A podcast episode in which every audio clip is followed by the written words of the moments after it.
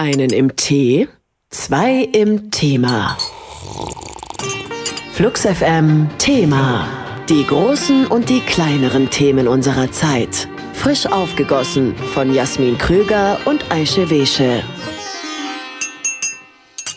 Hallo und herzlich willkommen zu unserer allerersten Podcast-Folge. Ich bin Jasmin. Und ich bin Aische. Es ist auch kein Zufall, dass wir genau heute zum allerersten Mal loslegen mit diesem Podcast, denn heute ist der Weltfrauentag. Der wird wie jedes Jahr am 8. März begangen. 2018 ein ganz besonderes Datum, denn heute feiern wir auch 100 Jahre Frauenwahlrecht. Wir werden uns jedes Mal mit einem Thema befassen und zwar ganz genau einen Tee lang, den wir dann auch hier ganz gemütlich im Studio dazu schlürfen werden. Achtung, Wortwitz. Tee. Heute ist der Tee der Wahl der Lady Grey. Der übrigens auch auf eine Dame zurückgeht. Auf eine Britin, um genau zu sein, Mary Elizabeth Grey. Und die war verheiratet mit dem vielleicht bekannteren Earl Grey. Ich habe mir die Sonntagnacht um die Ohren geschlagen und habe mir die Oscars für euch reingezogen. Und man könnte meinen, die Oscars, die waren dieses Jahr vielleicht wirklich mal so divers wie noch nie. Das erste Mal eine Kamerafrau nominiert. Greta Gerwig als Regisseurin, das ist auch erst das fünfte Mal passiert. Es gab eine Rede in Gebärdensprache. Es gab definitiv mehr Beiträge von der Black Community. Hashtag not so white anymore. Und die Transgender-Thematik kam in dem Film A Fantastic Woman vor. Das könnte mitunter daran liegen, dass es 1500 neue Academy-Mitglieder Mitglieder dieses Jahr gab. Und die bestanden zum größten Teil aus Frauen und eben nicht weißen Menschen. Ja, und wir möchten jetzt eben gucken, welche Auswirkungen hatten diese ganzen Kampagnen, vor allem eben dieses Jahr auf den Oscars. Wie hat sich das gezeigt? Dafür möchten wir unter anderem den Bechteltest einmal erklären. Es ist ja ein Test, der sich um die Darstellung von Frauen im Film kümmert und diesen Bechteltest eben auch anwenden auf die Gewinnerfilme in diesem Jahr beim Oscar. Aber zuallererst habe ich mich immer was ausgedruckt. Erstmal möchten wir nämlich die Nominierten betrachten. Die Deutsche Welle hat eine wunderschöne Übersicht gebastelt mit so einer Art Kuchen und geguckt, wie ist eigentlich das Geschlechterverhältnis bei den Nominierten dieses Jahr ausgefallen. Und? Erschreckend, muss man leider sagen. Tatsächlich. da denkt man, alles war so wahnsinnig bunt und divers und dann guckt man auf die Zahlen und denkt, Mörp, mörp. Mörp, mörp, mörp. Nämlich 77 Prozent Männer waren nominiert und nur 23 Prozent Frauen von insgesamt 199 nominierten Menschen. Also ein ganz schön kleines Stückchen Kuchen, das dafür die Frauen überbleibt. Eine Frau, die gleich doppelt nominiert war, ist Mary J. Blige. Nicht nur als beste Nebendarstellerin in dem Familiendrama Mudbound, sondern sie hat für den Film auch den Oscar-nominierten Soundtrack geliefert. Bei den 90. Academy Awards performt sie in epischer Größe mit Gospelchor aber jetzt hören wir einmal in die Studioaufnahme. Hier Mary J. Blige mit Mighty River. Life is a teacher, time is a healer, and I'm a believer, like a river wild. Ego's a killer, greed is a monster, but love is stronger. Stronger than them all. White flag in hand, I don't wanna fight. No lines in the sun. Mary J. Blige mit Mighty River und Blige hat übrigens auch gerade erst ihr Soloalbum rausgebracht, Strange of a Roman, und zwar im letzten Jahr. So, jetzt geht's ans Eingemachte. Wir wollen jetzt einmal schauen, was ist denn eigentlich Hashtag MeToo gewesen? Was war Hashtag Times Up? Ich sag mal so, wer das nicht mitbekommen hat, hat wahrscheinlich auch in den letzten sechs Monaten unter einem Stein gelebt. Trotzdem, wir schauen jetzt nochmal. Hashtag MeToo, das ist Mitte Oktober 2017 im Zuge des Weinstein-Skandals rausgekommen. Die Schauspielerin Alyssa Milano, die kennt man noch vielleicht aus Charmed. Also ich kenne die noch aus Charmed. Ach, zauberhafte Hexen oder was? Mhm. Übrigens, kleiner Fun-Fact: Ich glaube, alle Darstellerinnen von Charmed waren mal mit Marilyn Manson liiert. Ich war früher riesen Fangirl. Girl. Aber wir wollen uns eigentlich nicht so auf Männer konzentrieren. Hier. Nein, Entschuldigung. Genau. Also wieder gestrichen.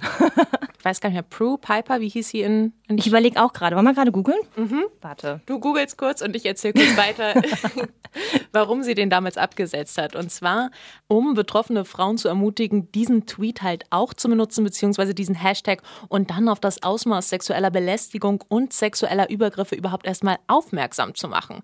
Und seitdem wurde dieser Hashtag tatsächlich millionenfach weltweit benutzt. Und ich google ja gerade immer noch. Ich, ich glaube, guck dir mal das Bild an. Mhm. Das war doch Piper. Das war. Ist das Piper? Steht dazu nichts? Oh, ich finde Piper nicht. Ich suche mal Charm. Nee, ich glaube, Piper war doch immer die, die so ein bisschen Stock im Arsch hatte. Ja. Und sie war doch eigentlich eher die Piper Phoebe. Natürlich. Okay, danke Phoebe dafür. Danke für MeToo. Auf jeden Fall. Seitdem hat es dieser Hashtag ganz schön weit gebracht. Er ist sogar als Mensch des Jahres 2017 vom Times Magazine ausgezeichnet worden. Muss man sich mal vorstellen, ein Hashtag als Mensch des Jahres finde ich schon ganz schön dufte. Was einem dabei aber auffällt, in den Medien kommt dann doch immer eher so diese Bewegung als eine Bewegung von prominenten weißen Hollywood-Stars rüber. Klar, das sorgt für eine gewisse Sichtbarkeit, entspricht aber halt eigentlich gar nicht dem, woher dieser Hashtag kommt, weil der kommt eigentlich aus dem afroamerikanischen Feminismus. Von der Afroamerikanerin Tarana Burke und zwar aus dem Jahr 2007, um auf sexuelle Belästigung aufmerksam zu machen. Das Ding ist also schon über zehn Jahre alt und wurde Hätte ich jetzt jetzt nicht gedacht. Oder? Und wurde dann quasi nochmal aufgegriffen. Aber man muss dazu sagen, Alisa Milano hat sich auch schon bedankt und hat auch öffentlich gemacht, dass sie von Tarana Burke inspiriert wurde. Susan Winnett, äh, sie ist US-Amerikanerin und Professorin für Amerikanistik in Düsseldorf, hat einen Artikel dazu geschrieben und hat halt nochmal deutlich gemacht, halt stopp, Hashtag MeToo, das kommt eigentlich aus dem afroamerikanischen Feminismus und das dürfen wir nicht vergessen. Und ich würde sagen, die rufen wir doch jetzt mal an, oder? Der Telefonjoker. Hallo, Frau Winnett. Hallo? Hallo, Frau Winnett. Wir haben uns heute so ein bisschen mit dem Hashtag MeToo befasst und auch seinen Ursprüngen. Und wir würden gerne wissen, was passiert eigentlich? Was macht das mit so einer Bewegung, wenn sie nach außen hin im Endeffekt wieder weiß wird? Einerseits kriegt die Bewegung eine Sichtbarkeit, die sie vielleicht nicht hatte, weil die ursprüngliche Bewegung genauso weiterläuft wie vorher. Äh, natürlich ist es wichtig, daran zu erinnern, dass diese weißen Frauen die Bewegung nicht ins Leben gerufen haben. Trotzdem kann man sich ja jetzt fragen, besteht nicht vielleicht die Hoffnung, dass hier dann trotzdem Verbesserungen für alle geschaffen werden? Ich hoffe es sehr weil eben eine, eine Atmosphäre geschaffen wurde, in dem die Frauen und auch Männer Glaubwürdigkeit besitzen, wenn sie sagen, ich bin belästigt worden. Und es ist nicht nur die, Rea die alte Reaktion, ja, entweder du hast es provoziert oder du wolltest, wolltest das wirklich oder du, du rächst dich an irgendjemanden oder, oder, oder, oder. Wir besprechen hier heute in unserem Podcast aber auch die Auswirkungen, wie sie sich bei den Oscars gezeigt haben. Deswegen jetzt mal an Sie die Frage, lassen sich da Entwicklungen ausmachen, wenn wir jetzt auf diese Verleihung 2018 zurückblicken? Man kann sagen, dass die dass die Rhetorik und der Diskurs sich geändert haben. Ich meine, wenn Jimmy Kimmel als erstes sagt, äh, Oscar, der Oscar ist der Vorzeigemensch, weil er keinen Penis hat und weil seine Hände ja so am, am richtigen Fleck sind, dann ist das ja, das ist ein Schritt in die richtige Richtung. Witzig, dass Sie das sagen, das habe ich auch gedacht, wobei ich dann auch wiederum dachte, gut, ein Penis per se ist ja jetzt erstmal nicht das Problem. Ja, aber okay, was hätte er sagen sollen? Ich meine, der ist Entertainer, der kann ein, eine solche, ein solches Event nicht ganz umdrehen. Das wäre wirklich zu viel des Guten. Auch wieder wahr. Also wir halten mal fest, insgesamt scheint MeToo die Sichtbarkeit der Missbrauchsthematik zu erhöhen, aber wir brauchen ein feministisches Programm, das die unterschiedlichen Formen der Diskriminierung in den Vordergrund rückt, unter denen Women of Color bzw. auch Frauen in weniger privilegierten Situationen leiden. Vielen Dank für das Interview. Dankeschön, tschüss. tschüss. Okay, tschüss. So viel zum Thema Hashtag MeToo, aber da war ja noch lange nicht Schluss, sondern kurz danach kam Hashtag Times Up und darüber wollen wir gleich reden. Und wir spielen ja heute nur Lieder, die auch wirklich beim Oscar nominiert waren als bester Soundtrack. Jetzt hören wir uns Sufjan Stevens an mit Mystery of Love von dem Film Call Me By Your Name und diese Performance von dem Song, das war ja auch ein echtes Highlight. Ja, also wer da keine Tränen in den Augen hatte, hat auf jeden Fall ein Herz aus Stein. Viel Spaß. Oh, to see without my eyes. The first time that you kissed me, boundless by the time I cried. I built your walls around me. White noise, what an awful sound.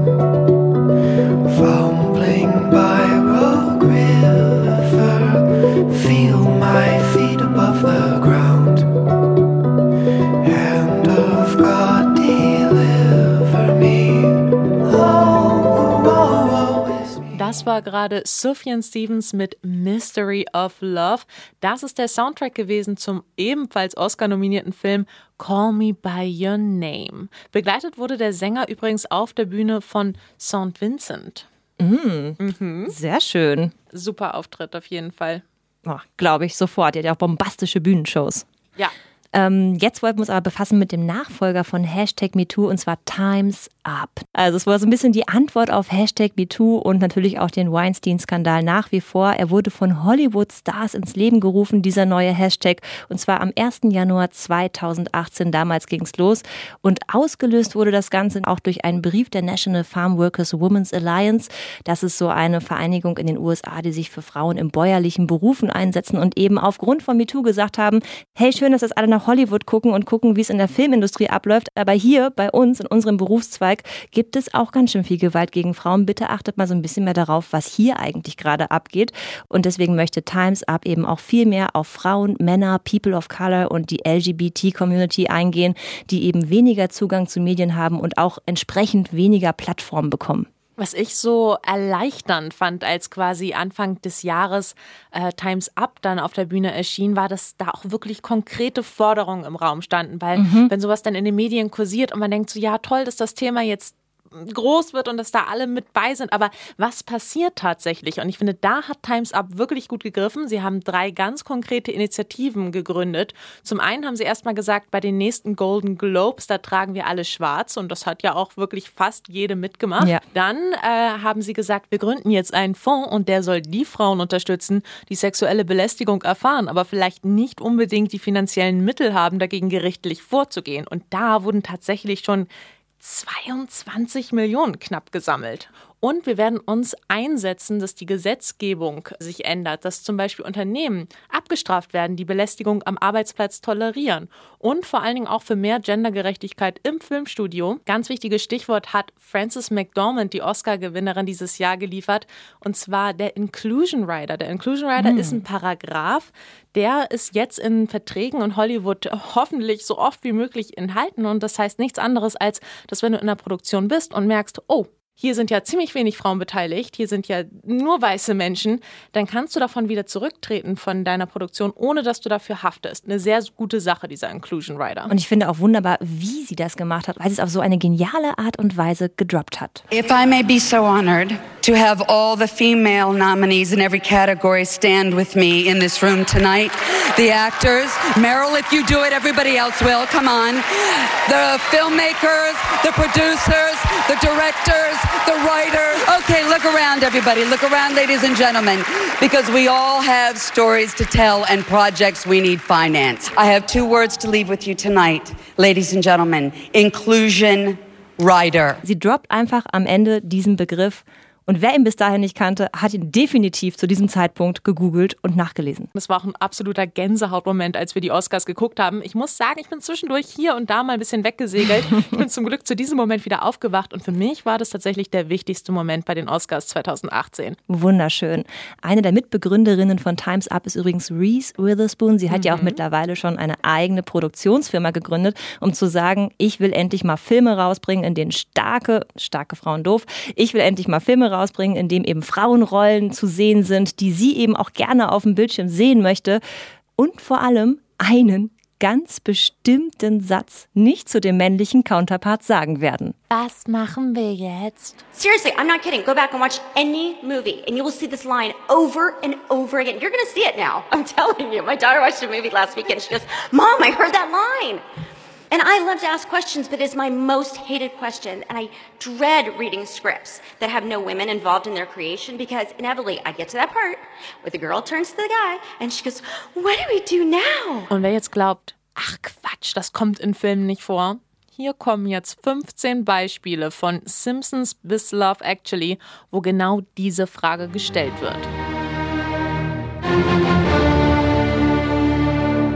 What do we do now? So what do we do now? What do we do now? What are we gonna do? What do we do? What do we do now? What do we do now? Smile. What do we do? What do we do? What do we do now? So what do we do now? What do we do now? So, what do we do now? Where shall I go? What shall shall I do? Aber Aisha, what are we gonna do now? Wir hören jetzt auf jeden Fall nochmal ein weiteres musikalisches Highlight, das ja auch bei den Oscars performt wurde, und zwar Stand Up for Something. Ein Stand Up for Something. Something. Stand Up for Something. Stand Up for Something, ja? Ja. Sag's mal bitte. Stand up for, thumb, for something. So kann man auch Zeit tot kriegen, Ja. liebe Hörerinnen und Hörer.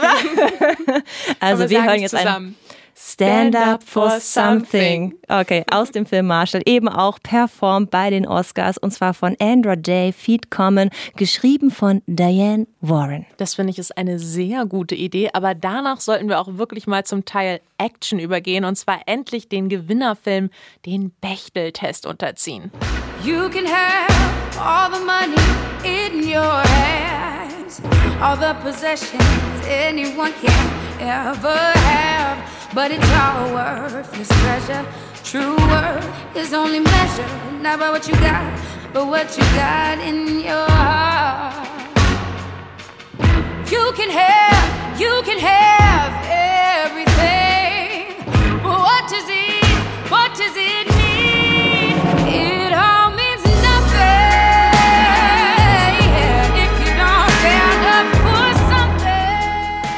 Wir haben es gerade schon angekündigt, wir wollen die Gewinnerfilme dem Bechtel-Test unterziehen. Wer jetzt sagt Bechtel, Bechtel, Bechtel-Test, was war das nochmal? Philly Montag hat einmal zusammengefasst, worum es beim Bechtel-Test geht.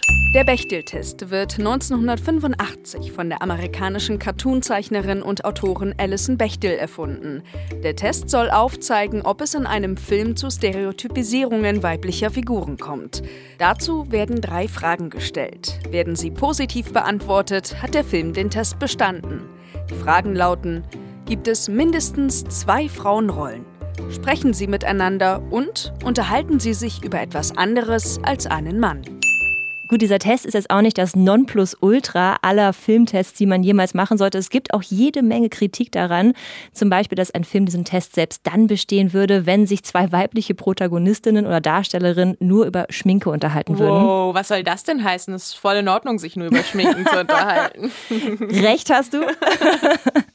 Aber wenn eine Figur quasi nicht mehr Dimension enthalten würde, würde dieser Test trotzdem bestanden werden. Gutes Stichwort. Ich meine, letztendlich ist das ja auch eine rein statistische Nummer. Sprich, das Ganze macht überhaupt keine Aussage über den Inhalt des Films. Ähnliches sagt Andy Seisler, die Mitgründerin von B-Pitch Media, denn ihr ist es ganz wichtig, nochmal zu unterstreichen, wenn ein Film diesen Test besteht, heißt das noch lange nicht, dass es auch ein feministischer Film ist. Ich meine, der Fairness halber muss man da mal einhaken und sagen, so viel vielschichtiger werden Männer jetzt auch nicht in Filmen dargestellt. Deshalb gibt es das männliche Pendant zum Bechteltest, das ist der MacGyver-Test. Hast du früher MacGyver geguckt? Äh, nee, leider nicht. Also das Einzige, was ich über ihn weiß, ist, ist der Mann, der mit seinem Taschenmesser die Welt retten kann. Nicht nur mit seinem Taschenmesser, mit einem Kaugummi und einer Klorolle könnte er das wahrscheinlich. Definitiv. wahrscheinlich so. ja, das ist nämlich das Schöne am MacGyver. Der protzt nicht mit Muskelkraft, sondern der schmeißt sein Köpfchen an und ist kreativ und außerdem einfühlsam. Ein ganz anderer Held in dem Sinne. Weil ein Held ist er ja trotzdem. Ein Held ist er trotzdem. Aber die Frauen finden ihn auch oft schon gut, bevor er zum Helden wurde. Auch ein wichtiges Indiz. Die Fragen, die darauf zugeschnitten sind, sind ein bisschen komplizierter. Aber die Liste an Filmen, die quasi bestehen, diesen MacGyver-Test, die besticht durch ein Detail und zwar sie ist sehr kurz. Jetzt aber trotzdem noch mal kurz zurück zum Bechtel-Test, den wir ja gerade so groß angekündigt und kritisiert haben. Dennoch ist es, finde ich, ein ganz brauchbares Tool, um mal zu gucken, ob ein Film zumindest die Basics erfüllt. Gibt es Frauenrollen, die miteinander sprechen und zwar nicht über einen Mann? Das wollen wir ja heute auch anwenden auf die Oscar-Filme. Deshalb jetzt Vorhang auf, Ohren auf für unseren Bechtel-Test in Action mit den Oscar-Filmen 2018. Klar, als allererstes hier zu besprechen der Gewinnerfilm Shape of Water.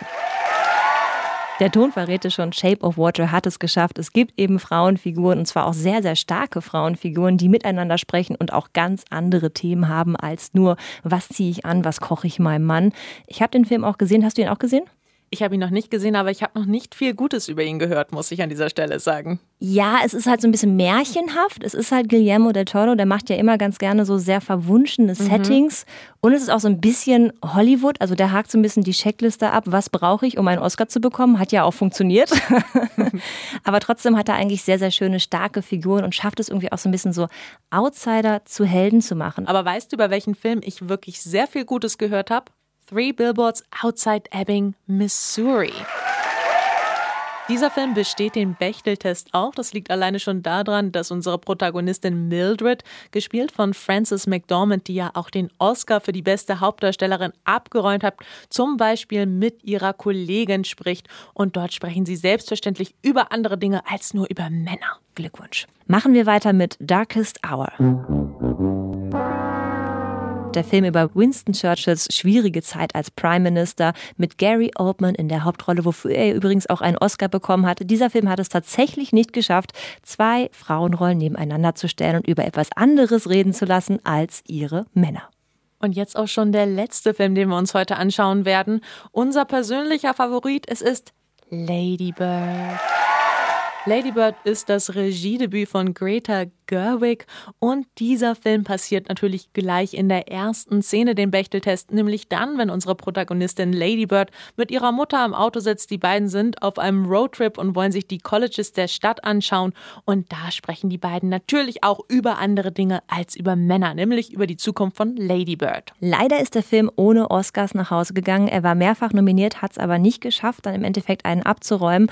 Das wäre übrigens seit jenseits von Afrika, also 1986. Das ist fast so lange her, wie wir bei der Alt sind. Oh muss man Gott, sich ja. mal ganz kurz klar machen hier. Also seitdem wäre es das erste Mal wieder gewesen, dass ein Film ausgezeichnet würde, in dem es eben vor allem und an allererster Stelle um das Leben und Erleben von Frauen geht. Ja, und auch nur um das Erleben einer 17-Jährigen. Und da gab es gleich einen ordentlichen Backlash. Es wurde nämlich gesagt, zu nichtig sei dieses Thema, zu unauffällig, zu gewöhnlich der ganze Film.